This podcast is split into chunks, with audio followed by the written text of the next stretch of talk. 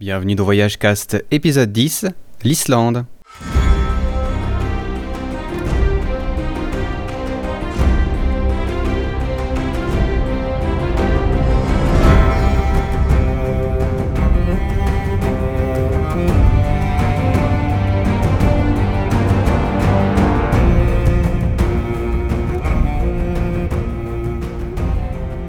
Cette musique, je l'adore. C'est celle de Game of Thrones, euh, cette série absolument euh, superbe de HBO.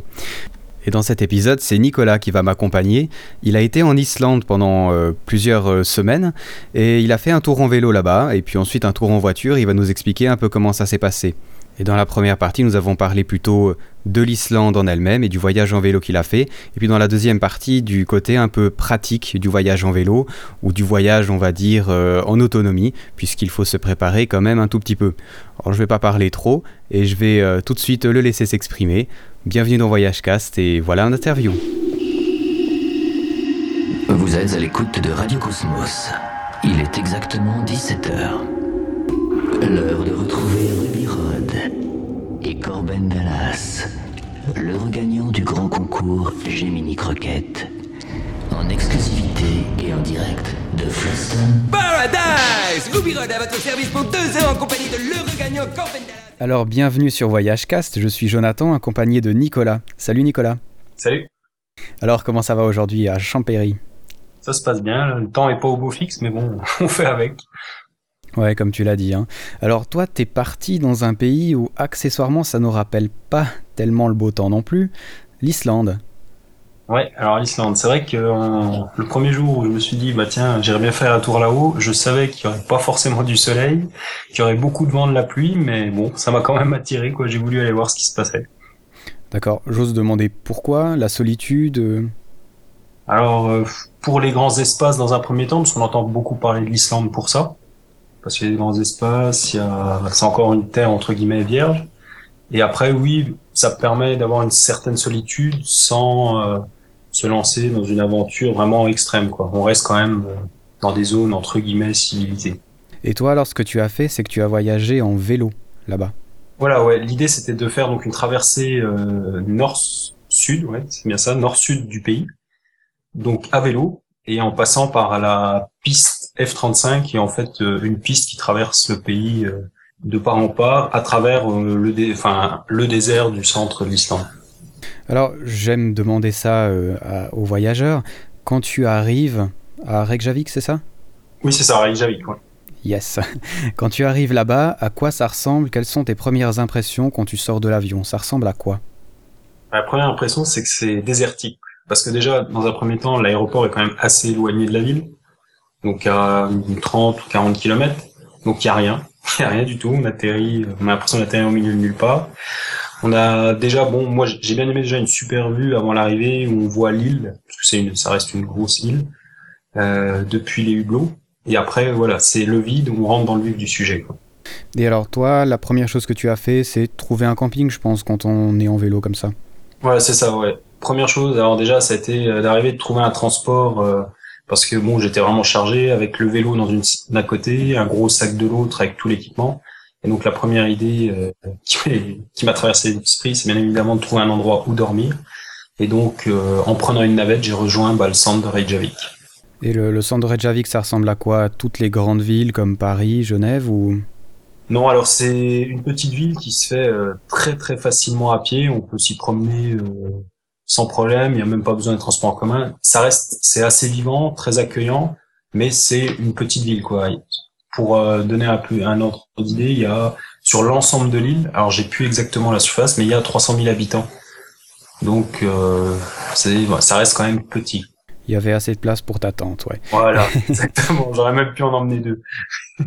Et alors, euh, ben, premier soir, euh, je suppose, assez tranquille, et tu as démarré tout de suite le lendemain avec ton vélo. Tu avais défini comment euh, l'itinéraire? Alors, dans un premier temps, l'idée, oui, c'était d'arriver le, le soir, dormir et de partir le lendemain. Sauf que en arrivant, il y avait un jour férié le lendemain de mon arrivée, et donc j'ai dû décaler mon départ d'un jour pour pouvoir ravitailler, parce que pour des raisons de poids, j'avais pas pu en fait prendre tout le matériel, du moins la nourriture en France. Qu'est-ce que tu prends comme nourriture quand tu, quand tu traverses? Parce que là, je suppose que tu n'as pas beaucoup de shops au milieu du, désert euh, pour te pour t'approvisionner. Non, alors euh, tous les soirs des pâtes, donc ça, ça se transporte assez facilement et puis bah, ça permet d'avoir des sucres lents pour le lendemain. Et le midi, donc c'était repas froid, donc un peu de charcuterie, donc ils sont pas très forts en charcuterie là-bas, du moins pas comme en France ni comme en Suisse. Et euh, donc là, j'avais pris du pain de mie en comptant les tranches et euh, sur mes euh, ma dizaine de jours de traversée, bah, j'avais quatre tranches par jour pour le midi. Parce que tu as jamais ravitaillé entre tes étapes.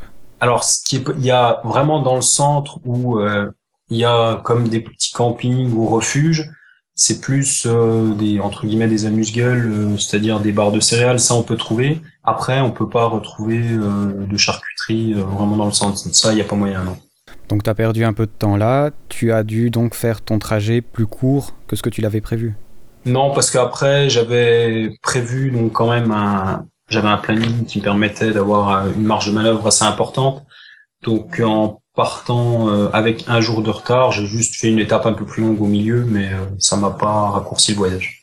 Ok. Et donc euh, après ce premier jour, voilà, un peu, on va dire, perdu à cause de tes courses, tu as démarré, tu as démarré au début en bus hein, pour remonter le, jusqu'au nord, c'est ça? Voilà, c'est ça. Donc l'idée c'était dans un premier temps donc de me séparer d'une partie du matériel, donc des sacs et sacoches qui me servent à rien, donc qu'on peut laisser en consigne au camping de Reykjavik. Et ensuite, j'ai pris le bus pour monter complètement au nord et à partir de là, j'ai démarré euh, direction le sud, donc sur la piste F35. Intéressant. Alors, en traversant le pays, est-ce que tu vois beaucoup de choses? Est-ce que c'est désertique? Ça change entre les endroits? Alors, c'est assez désertique, c'est même assez perturbant dans le sens où on n'a pas l'habitude d'avoir des grandes étendues assez vastes. On, a, on voit vraiment très loin. Après, euh, on voit très loin quand euh, il pleut pas. les nuages sont pas présents mais il n'y a pas une grosse variation quand même des paysages, ce qui peut parfois être entre guillemets un peu ennuyeux euh, au long d'une journée. Je me dis que tu dois pas avoir beaucoup l'impression d'avancer si déjà c'est grand et qu'en plus ça ressemble, tu as l'impression de patauger dans le yogourt, non? Ah oui, il y, a des, y a des jours où euh, on est plus, voilà, je regarde la roue, j'avance, je réfléchis pas trop, on contemple pas trop le paysage. Il y a vraiment des moments où on arrive près des glaciers, où c'est vraiment impressionnant et là on lève la tête, mais faut être franc, il y a des moments où c'est ennuyeux, clairement. Et euh, tes étapes, tu les avais calculées comment par rapport à ta force physique? Est-ce que c'est des trucs euh, normaux que tout le monde fait? Ouais, après, il y a eu. Euh, le premier jour, en fait, je suis arrivé, le temps que le bus remonte, il y a eu au moins, je sais plus, au moins trois heures de bus. Donc j'ai démarré, il était midi passé. Donc je savais que ce premier jour serait une journée de mise en jambe. Et j'avais repéré une, espèce, une espèce de zone de camping où je m'étais dit que je dormirais là ce soir, enfin le premier soir. Par contre, après, pour les autres étapes, oui, c'était en fonction de la forme physique, du temps, surtout. Et j'adaptais, étant donné que j'étais autonome, j'avais la tente, le réchaud, j'avais pas de problème pour dormir au milieu de nulle part, quoi. Parce que donc tu peux faire du sauvage, pas comme en Suisse par exemple, où c'est interdit normalement. Alors après, euh, du sauvage, je me suis pas vraiment renseigné, il y a aucun souci parce que c'est pas le monde qui est au centre, euh, on n'est pas dérangé. Mais je sais qu'en France, par exemple, le camping est interdit, mais le bivouac est toléré, c'est-à-dire démonter la tente avant 9h et la monter après 19h. Donc ils ont peut-être une, règle un peu identique à celle-ci en Islande. Oui, enfin bon, on remarque, vu qu'il y a 300 000 habitants, je enfin, ouais, c'est pas la même chose que chez nous, on doit pas avoir le même nombre de, propriétés privées, quoi. Ok, sympa. Comment se déroule une journée, euh, alors ta première journée, on va dire, euh, de vélo, voilà, tu descends du bus, tu descends ton matériel et tu fais quoi? Donc là, je mange, parce que je commence à avoir faim, puis il était pas loin de midi. Et euh, ensuite, et eh bah, une fois que tout est remis, les sacoches accrochées, bah, on commence à partir. Donc avec un peu d'appréhension, parce que voilà, on se dit bon, bah, je me lance euh, au milieu de nulle part. Et après, bon, ça déroule tranquillement. Donc on pédale en ayant comme objectif eh bah, le, le, premier camping ou la zone où on a prévu de dormir le soir même. Est-ce que tu fais des rencontres euh, durant ton chemin ou est-ce que tu es vraiment seul? Alors bizarrement, ouais, j'ai fait pas mal de rencontres. Donc une première rencontre le premier jour, donc un couple de Hollandais qui par chance parlait français parce que je parle très mal anglais et euh, qui m'expliquait bah, qu'ils venaient de faire exactement le même trajet que moi mais dans l'autre sens, sud-nord, et qu'ils avaient également euh, l'année précédente passé trois mois en vélo en Patagonie. Donc première rencontre assez enrichissante, on a bien discuté. Et ensuite j'ai eu la chance, euh, même un peu plus tard, de rencontrer cette fois-ci un couple de Français et il s'avère que ce couple avait fait un tour du monde à vélo euh, pendant deux ans, et j'avais même lu le livre durant l'année. Donc ça a été vraiment la rencontre entre guillemets un peu magique, inattendue au milieu de nulle part. Ouais, pour rencontrer quelqu'un dont tu as entendu parler en Islande, oui, ça, c'est assez exceptionnel. Ouais. Voilà, donc euh, ça a été vraiment. Euh, je me suis dit, wow, vivement, faut que je continue à pédaler. Qu'est-ce qui va m'arriver après, quoi. Euh, là, tu nous parles de voyageurs. Alors, ok, tu les croises sur les routes, mais des vrais gens de là-bas. Alors, on veut bien qu'il y en a pas beaucoup, mais tu, en as rencontré au moins quelques-uns?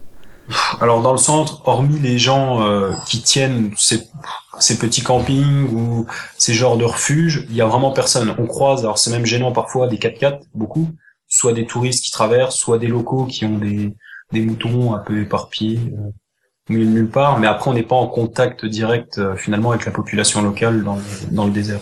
C'est des déserts où il y a vraiment personne. Moi, j'ai de la peine à, m'imaginer ça. Enfin, c'est un désert de cailloux, de sable. Euh. Voilà, oui, c'est plus des cailloux. Il y a un peu de, de mousse, d'herbe parfois sur certaines zones. Mais non, il y a, ouais, il y a vraiment personne quoi. Hormis les zones fréquentées par les les marcheurs, les campings, il n'y a personne. Est-ce qu'il y a des, des, animaux, des oiseaux, des choses comme ça à voir? Euh, Bonne question. J'avoue que j'ai pas vraiment. Alors des animaux, clairement non. Après des oiseaux, j'ai pas forcément regardé, mais il y a pas. J'ai pas souvenir d'avoir vu quelque chose d'exceptionnel en tout cas. S'il y avait des oiseaux. L'ambiance dans les campings et tout ça, c'est un peu chacun euh, vit son aventure solitaire ou bien est-ce que tu peux facilement discuter avec les gens justement des aventures, des endroits qu'ils ont été voir euh? Alors c'est vrai qu'on se retrouve un peu tous sur le même euh, au même endroit pour la même chose, donc la discussion est assez facile. Donc j'ai rencontré justement un Suisse italien qui euh, faisait la traversée dans le même sens que moi euh, à vélo, et donc on a passé un peu de temps ensemble. Donc on avait quand même décidé finalement de rouler chacun de notre côté, puisque voilà on était aussi là pour faire traverser un peu seul, et puis on s'est retrouvé deux trois fois le soir dans les campings ou ces espèces de refuges. On a passé la soirée ensemble, on a bien discuté, donc ouais, il y a des bons moments aussi. Euh, qu'est-ce que, est-ce que tu as eu l'occasion de manger des trucs locaux? Alors bon, euh, peut-être pas forcément durant ton périple, parce que je pense que tu as plutôt euh, utilisé tes ressources, mais ailleurs, il y a une cuisine particulière là-bas? Alors après, au niveau... Clairement, ce que j'ai mangé, voilà, c'était ouais, mes ressources, c'était même ce qu'on trouvait en magasin, il n'y avait rien de particulier, c'était même assez pauvre d'un point de vue euh, même légumes, enfin nourriture euh, locale. Après, j'ai eu l'occasion, donc dans la deuxième partie du voyage où j'ai fait du tourisme entre guillemets un peu plus classique, de manger une soupe qui est euh, un peu plus particulière, qui est propre au pays. Après, au jour d'aujourd'hui, je n'arriverai plus à me souvenir du nom, mais c'est le seul mets particulier que j'ai pu goûter. Il y a des geysers aussi là-bas, non? Oui, alors il y a des geysers et bon, des fumerolles, donc c'est des comme de la vapeur qui sort à une température vraiment très chaude, d'un espèce de cône, et qui souffle, et euh, on peut même pas passer la main au-dessus tellement c'est chaud. Donc c'est vrai que c'est vraiment impressionnant parce qu'on sent que la Terre, elle, elle boue, elle est en activité permanente, et ça à fleur, euh, à fleur de peau, quoi. Donc dans le centre, il y a des sites qui sont vraiment grandioses pour ça, quoi. Et tu y as accédé en vélo, donc, euh, durant ton voyage? Voilà, ouais, vraiment dans le centre. Euh, donc c'est un site qui est vraiment beau et préservé. J'ai pu comparer un site qui est très fréquenté par, le, par les touristes parce qu'il est accessible sur les bords. Et ce site dans le centre est vraiment particulier puisqu'il y a très peu de monde qui accède, soit les gros 4x4, soit des gens à pied, soit à vélo.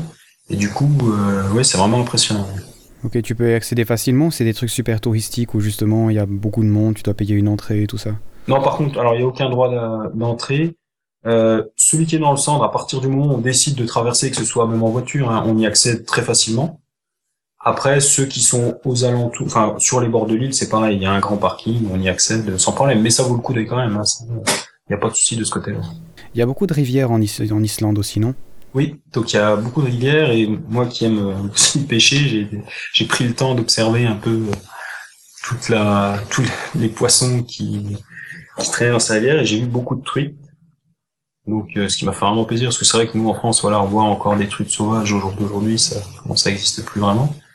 Et là, euh, ouais, j'ai passé vraiment de bons moments à regarder ça. Et j'ai eu la chance, même un soir, de voir des, des saumons remonter une, cascade. Oh, intéressant. T'en as même pas mangé là-bas? Non, j'aurais bien voulu, mais j'ai pas. Non, en fait, je m'étais posté devant la, la cascade, j'attendais un petit peu euh, comme ça, et au bout d'une demi-heure, là, j'allais partir, et d'un coup, j'en ai vu un sauter, deux, trois, et après, j'ai passé plus d'une heure et demie à les regarder faire. Quoi, c'est des choses qu'on voit à la télé, mais les voir en vrai, c'est vraiment exceptionnel. Il y a des gens qui pêchent, ou bien ça se fait pas du tout là-bas?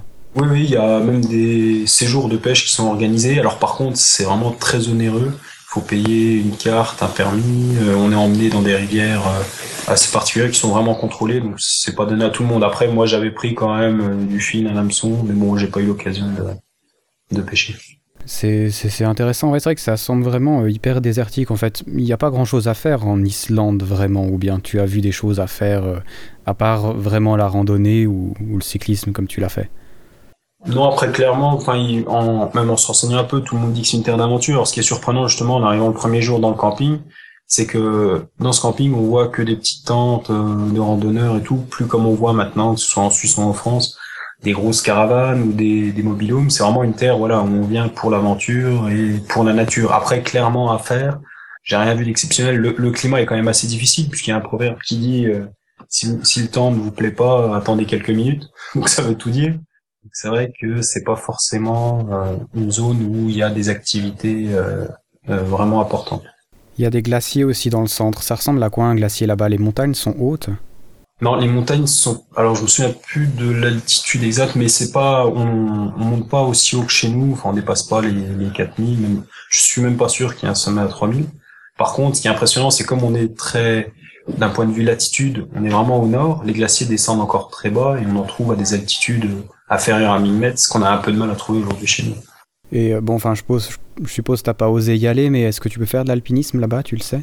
Dans la deuxième partie du voyage, justement, on a, on a pu faire, euh, entre guillemets, une initiation et, et euh, aller sur un des glaciers, faire une randonnée sur un glacier. Et alors, comment ça se passe, une randonnée là-bas Ça se prépare comment? Est-ce que tu l'as fait facilement? Oui, alors après, il y a, y a, différentes formules. Nous, on a pris la formule la plus simple, puisque au jour d'aujourd'hui, j'ai pas vraiment d'expérience. Euh, nous, on a mis sur euh, les glaciers, donc la formule la plus simple. On, se présente au bureau des guides, on s'inscrit euh, le matin pour l'après-midi, et ensuite, dans l'après-midi, on part faire une randonnée d'une heure, une heure, une heure et demie sur le glacier. Donc, on a, ça rendre plus à de la randonnée glaciaire qu'à de l'alpinisme.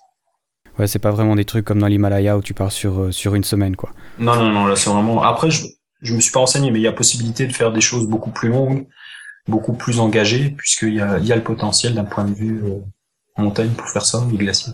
Et qu'est-ce que tu as fait d'autre euh, d'intéressant Alors peut-être dans la deuxième partie de ton voyage euh Alors après, donc la deuxième partie, ça a été surtout, donc on a fait le tour de l'île, finalement en voiture. On avait une voiture et des points de chute tous les soirs. Et durant cette deuxième partie, après, bon, ça a été beaucoup de visites. C'était ouais, essentiellement axé sur les visites. On a été se baigner aussi dans des... Je me souviens plus du nom, ça s'appelle le Blue Lagoon. En fait, c'est des eaux qui sont, qui sont chauffées naturellement. Donc c'est assez impressionnant puisque le jour où on a été se baigner, il neigeait et nous on était dans une eau à plus de 40 degrés. Quoi. Ouais, ça doit être sympa ça. Ça se loue facilement une voiture là-bas? Oui, ça se loue assez facilement. Après, euh, c'est quand même conseillé de prendre un 4x4 puisque même en faisant le tour de l'île, c'est pas goudronné entièrement. Donc on a fait euh, sur euh, on va dire 10% du voyage que, de la piste. Il n'y a plus de il y a plus de goudron après ça reste juste de la piste. Euh, tu peux pas prendre le bateau à un moment là euh, pour faire le tour de l'île ah, Il y a différents si possibilité alors je crois de faire le tour de l'île en bateau. On a été aussi j'avais oublié voir alors vraiment au nord de l'île essayer d'aller voir les baleines puisqu'il y a un site qui est assez réputé pour ça. Donc moi, ayant le mal de mer, je suis resté bien assis au fond du bateau, j'ai pas vu grand chose, mais mon ami elle a pu voir quelques rorquals au, large. Ouais, ça, ça doit être sympa, ça. C'est un de mes rêves, c'est justement d'aller voir les baleines. Alors, pour l'instant, j'ai pas eu l'occasion, mais je vais le faire, euh, peut-être pas en Islande, mais à d'autres endroits. Ah, mais ça vaut, ouais, ça vaut, ça vaut vraiment le coup. Après, voilà, moi, j'avais mal de mer, j'étais bien assis quand même au fond, mais ma copine est vraiment ressortie enchantée de, cette expérience. Tu fais combien de temps pour faire le tour de l'île en voiture? Donc, après, on, on a mis une dizaine de jours. Par contre, clairement, c'est trop rapide dans le sens où euh, il y a des étapes qui sont très longues. Alors soit on choisit de se lever tôt le matin et euh, de faire toute la route la matinée pour en profiter l'après-midi, mais après bon on accumule quand même la fatigue. Soit eh ben on prend le temps le matin et après finalement on passe notre journée sur la route. Et il y a certaines journées que j'ai trouvées euh, beaucoup trop importantes d'un point de vue distance. Quand tu dis que tu as visité des trucs justement où le matin ou l'après-midi, tu vas visiter quoi? Est-ce que tu trouves aussi des choses au point de vue culturel, genre des musées, ou je sais pas? Alors clairement, il y a le seul endroit entre guillemets où on peut trouver éventuellement musée, c'est dans la capitale, Reykjavik. Après, on croise vraiment que des, des petits villages, il n'y a pas grand chose. Euh, et ça, et c'était pas non plus le entre guillemets le but de notre voyage. On avait vraiment axé ça sur les paysages. Et du coup, on s'est pas concentré sur ces choses-là, mais il n'y a pas vraiment grand chose à voir. Ok, donc finalement un pays vraiment d'aventure où tu vas, euh, tu vas faire ton trip, que ce soit à pied ou en vélo, et puis tu... Enfin ouais, c'est surtout pour euh, l'isolement, la solitude et puis la beauté des paysages. Quoi, Exactement, ouais. c'est vraiment une destination nature avant tout. Bon voilà, on n'a peut-être plus grand chose à dire sur l'Istanland à part que, que c'est grand et que que c'est désert et qu'il fait pas beau. Euh, on va peut-être parler d'un point de vue pratique maintenant, parce que le voyage en vélo, euh, ça, paraît bête euh, comme ça, mais ça demande quand même une certaine organisation. Alors, toi, comment est-ce que tu t'es organisé du point de vue matériel, du point de vue préparation physique aussi, pour pouvoir assurer quand même? Parce qu'une fois que tu es au milieu de nulle part, ben, si t'arrives pas, ben, tu es tout seul. quoi. Alors après, moi, bon, clairement, je fais régulièrement du sport enfin toutes les semaines. Après, c'est vrai que quand même, on va dire trois quatre mois avant le départ, j'ai vraiment axé euh, le sport sur le vélo. Donc j'essayais de faire une petite sortie par semaine, une petite sortie euh, en semaine et une sortie beaucoup plus longue le week-end, donc on va dire de 4-5 heures, histoire d'avoir quand même un, un, rythme assez important. Ensuite, d'un point de vue technique, donc je me suis beaucoup renseigné sur Internet. Donc il y a des sites euh, qui, qui, existent et des gens qui ont déjà fait ce genre d'expérience. Et euh, ces retours d'expérience sont vraiment importants pour choisir le matériel. Tu, avais des connaissances au niveau mécanique pour le vélo, par exemple, si tu avais un problème, parce que tu n'as pas tellement le droit de, de, casser ta chaîne au milieu de nulle part, quand même. Voilà, ouais. Donc alors ça, c'est des choses oui, qu'il faut anticiper. Donc c'est vrai que j'avais euh, dans mon matériel, j'avais euh, des patins de rechange, euh, plusieurs maillons de chaîne, un dérive chaîne, enfin tout ce qui me permettait en fait de réparer, même de bricoler quelque chose pour pas rester en rade au milieu, au milieu de nulle part, quoi. J'avais des câbles pour changer les câbles de derrière, des câbles de frein à changer, donc suffisamment pour euh, pouvoir redémarrer euh, et retourner entre guillemets la civilisation. Au niveau de la tente, t'as fait comment pour choisir? Parce qu'on en trouve euh, des vraiment pas chers. Si on parle sur la France de Decathlon, par exemple, des tentes de seconde qui sont très pratiques, mais tu t'es orienté vers quelle sorte de matériel pour, pour ce pays? Alors, pour avoir justement, dans une autre expérience, utilisé un peu du matériel Decathlon, euh, je me suis dit, voilà, Decathlon c'est très bien, ça permet de découvrir un peu euh, certaines activités. Par contre, quand on pousse un peu ce matériel à bout, eh ben, on, en voit rapidement les limites. Donc là, je me suis plutôt orienté vers des marques telles que Vaudé, qui sont euh, vraiment connues pour ça. Et je me suis bien sûr aussi renseigné beaucoup sur Internet. Donc j'ai mis le prix parce que bah voilà, je voulais pas me voir la tente s'envoler au milieu du désert. Donc j'ai mis le prix. J'ai pris aussi une tente qui qui épouse entre guillemets la forme du vent donc, ce qui permet de limiter un peu la prise au vent euh, et de limiter bien évidemment la casse. Euh, au niveau euh, des, chaussures et tout ça, du matériel physique, tu as aussi fait beaucoup de recherches ou bien tu as pris un peu ce qui tombait sous la, sous la main? Pour le, Donc je savais de toute façon qu'il y aurait du vent, de la pluie et qu'il fallait que je tienne au maximum mes pieds au sec. Donc dans un premier temps, j'avais choisi de prendre des chaussures en Gore-Tex et j'ai appris que de toute façon, n'importe quelle paire de chaussures, quand on passe plusieurs jours sous la pluie, il n'y en a aucune qui est étanche. Donc j'ai trouvé en fait des chaussettes en Gore-Tex que j'ai mises avec ces chaussures et grâce à ça, j'ai jamais eu les pieds mouillés quoi. Donc ça a été une des solutions pour pallier à la pluie. Après au-dessus, j'avais donc un pantalon euh, pareil Gore-Tex étanche et une veste en Gore-Tex. Donc ça permettait de, euh, de rester entre guillemets au sec euh, toute la journée. Au niveau budget de ton voyage, je pense ton matériel a dû compter pour pas mal.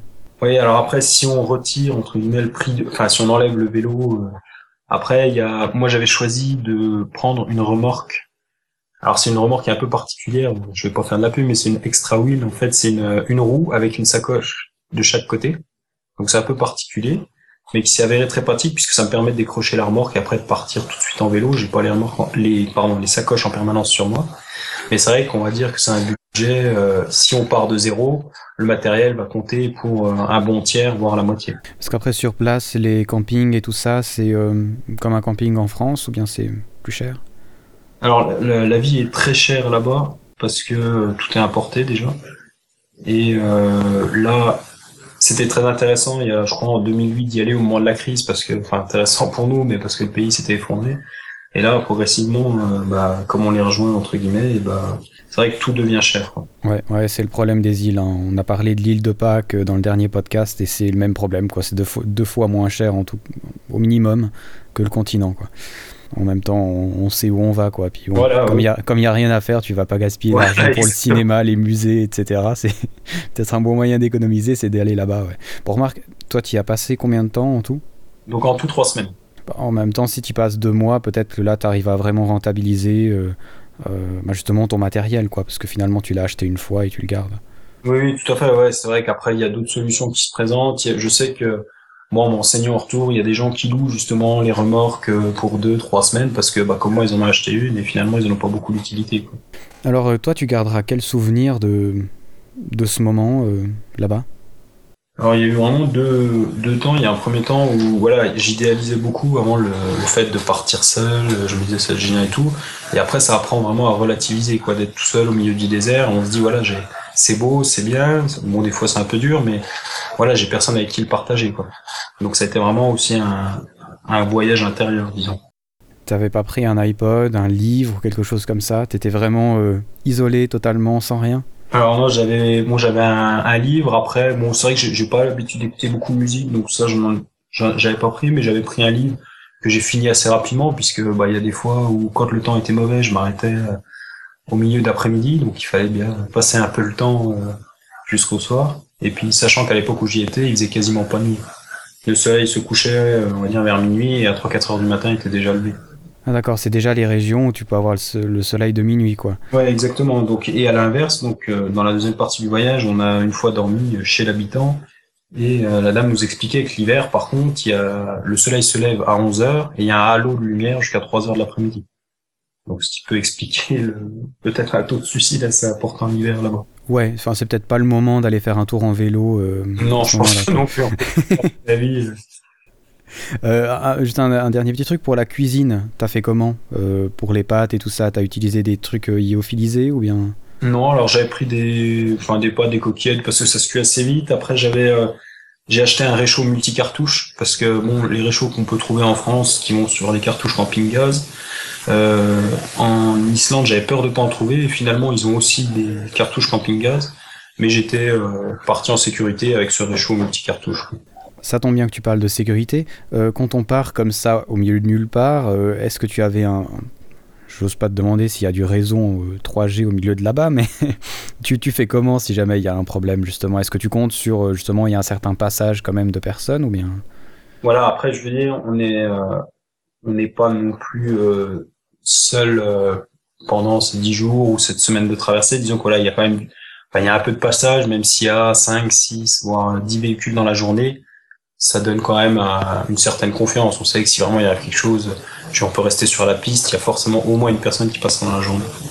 Pour ceux qui ne te connaissent pas, tu as un blog qui s'appelle Via Terra, euh, qui est intéressant puisque tu as fait notamment la Transalpine. Alors, tu peux nous, nous expliquer en, quelques minutes qu'est-ce que c'est la Transalpine? Parce que c'est un, un, truc intéressant qu'on peut faire ici euh, si on n'a pas envie d'acheter un billet d'avion à 1000 euros. Alors rapidement, en fait, c'est l'idée, c'est plusieurs pays en fait euh, qui sont traversés par les Alpes, qui sont mis ensemble pour créer en fait une traversée de l'arc alpin. Et donc cette traversée officielle donc du site Via Alpina part de Monaco, donc on va dire en France, mais pas vraiment en France, et se finit à Trieste, donc sur les bords de la mer Adriatique en Italie, donc en traversant huit pays. Tu fais combien de temps pour faire ça? Alors le vraiment le trajet le plus long qui correspond au parcours rouge au global, il doit faire, on doit mettre entre 4 et 5 mois. Et nous, on avait déjà fait une partie sur un précédent voyage, donc la partie française, et nous on a passé euh, quasiment 3 mois euh, pour faire euh, la partie suisse, autrichienne, slovène et italienne. Ouais, ça va être intéressant. Je vous encourage vraiment à aller regarder son site. Justement, il a fait un film aussi là-dessus sur la Transalpine. c'est vraiment pas mal. Je pense, c'est vraiment une grande aventure qu'on peut faire finalement pas loin de chez nous. Alors ça demande beaucoup de préparation quand même hein, aussi, non? Oui, oui. Après, bon, il y a vraiment toute cette phase de, de recherche de cartes, de matériel, de alors pas forcément programmer les étapes, mais repérer, repérer les endroits où on va pouvoir ravitailler. Après, euh, comme tu le dis, c'est vrai que c'est quelque chose qu'on peut faire, ça a deux pas de chez nous. Quoi. Il suffit entre guillemets de mettre le sac sur le dos et de partir. Bon, après, il faut avoir un peu de temps. Ouais, comme d'habitude, un peu de temps et puis un peu de moyens pour quand même pouvoir, euh, pendant cinq mois, euh, ben, ne pas avoir à aller travailler. quoi. C'est, c'est aussi intéressant. travers le Vercors aussi, le tour du Mont Blanc, enfin, tu, tu pas mal quand même. Hein Ouais, un petit, donc ça a commencé justement, ouais, un petit peu avec bah, le Tour du Mont Blanc il y a quelques années, donc c'était en 2007, et après, bon bah, suite à ça, on a augmenté un peu les distances, le temps, et puis on commence, on prend vraiment du plaisir là-dedans, et donc ça se renouvellera les années qui viennent. D'accord. Un objectif lointain ou pas de voyage? Oui, alors plus pour 2014. donc pour l'instant, ça reste encore vraiment à l'état de projet, mais ce serait une, un trek assez long de 3 à 4 mois dans les Andes. Ah ouais, pas mal. Hein. L'Himalaya, c'est pas mal aussi. Hein. Moi, j'y étais, alors pas pendant 3-4 mois, mais. Je, voilà, j'y pense aussi. C'est quelque chose que je ferai sûrement un moment. Là, pour l'instant, on est parti sur, sur les Andes, mais c'est fort à parier que la prochaine étape, ce sera l'Himalaya. Magnifique. Euh, tu as euh, un ou deux conseils à donner pour ceux qui recherchent des informations justement sur le trek et tout ça, des sites ou des livres que toi-même tu as vraiment euh, aimé? Alors vraiment, après, il y a des sites qui sont vraiment bien faits. Donc c'est le site XPMag où il y a beaucoup de retours d'expérience, beaucoup de tests de matériel. Il y a un autre site, alors je sais pas s'il est connu en Suisse, mais en France, s'appelle Altitude Rando. Donc qui propose déjà au moins pour s'entraîner pour des courtes distances beaucoup de randonnées à la journée, voire deux, trois jours, et même des expériences euh, beaucoup plus lointaines de trois, quatre semaines sur l'Himalaya. Ok, c'est excellent. Eh ben, je te remercie vraiment beaucoup euh, de nous avoir parlé un peu d'Islande, ce pays euh, un peu bizarre, perdu au milieu de nulle part, où il n'y a rien à faire. non, on rigole, hein, bien sûr. Hein, il faut y aller.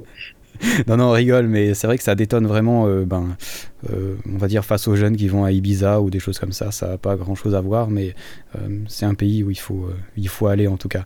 je te remercie beaucoup. Puis je te souhaite une bonne nuit maintenant. bah, pas de souci, merci à toi de m'avoir accueilli sur ton site.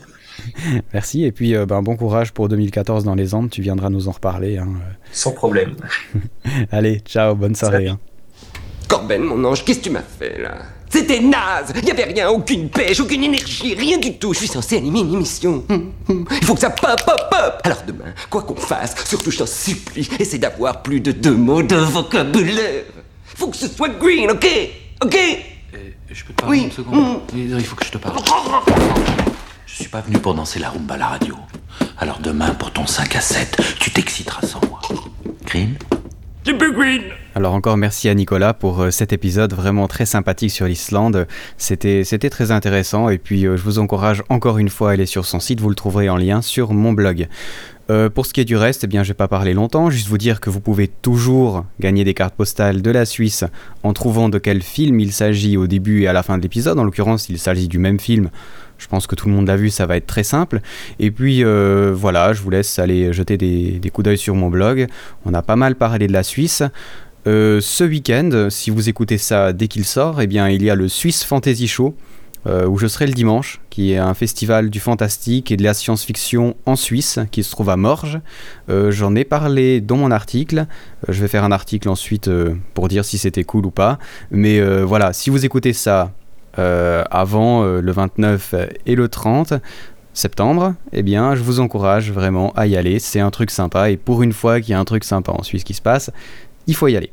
Et puis pour le reste, eh bien moi ce que je vous encourage, s'il fait moche dehors et il y a beaucoup de risques parce que l'hiver euh, commence à arriver chez nous, remplissez votre sac à dos de plein de trucs super sympas, prenez le premier avion pour un pays chaud et puis on se revoit autour de mars-avril. Mais de toute façon, vous pouvez écouter Voyage Cast n'importe où dans le monde. Donc profitez de partir. Allez, à ciao, bonsoir.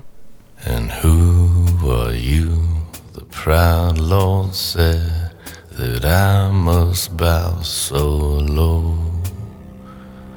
Only a cat of a different coat, that's all the truth I know.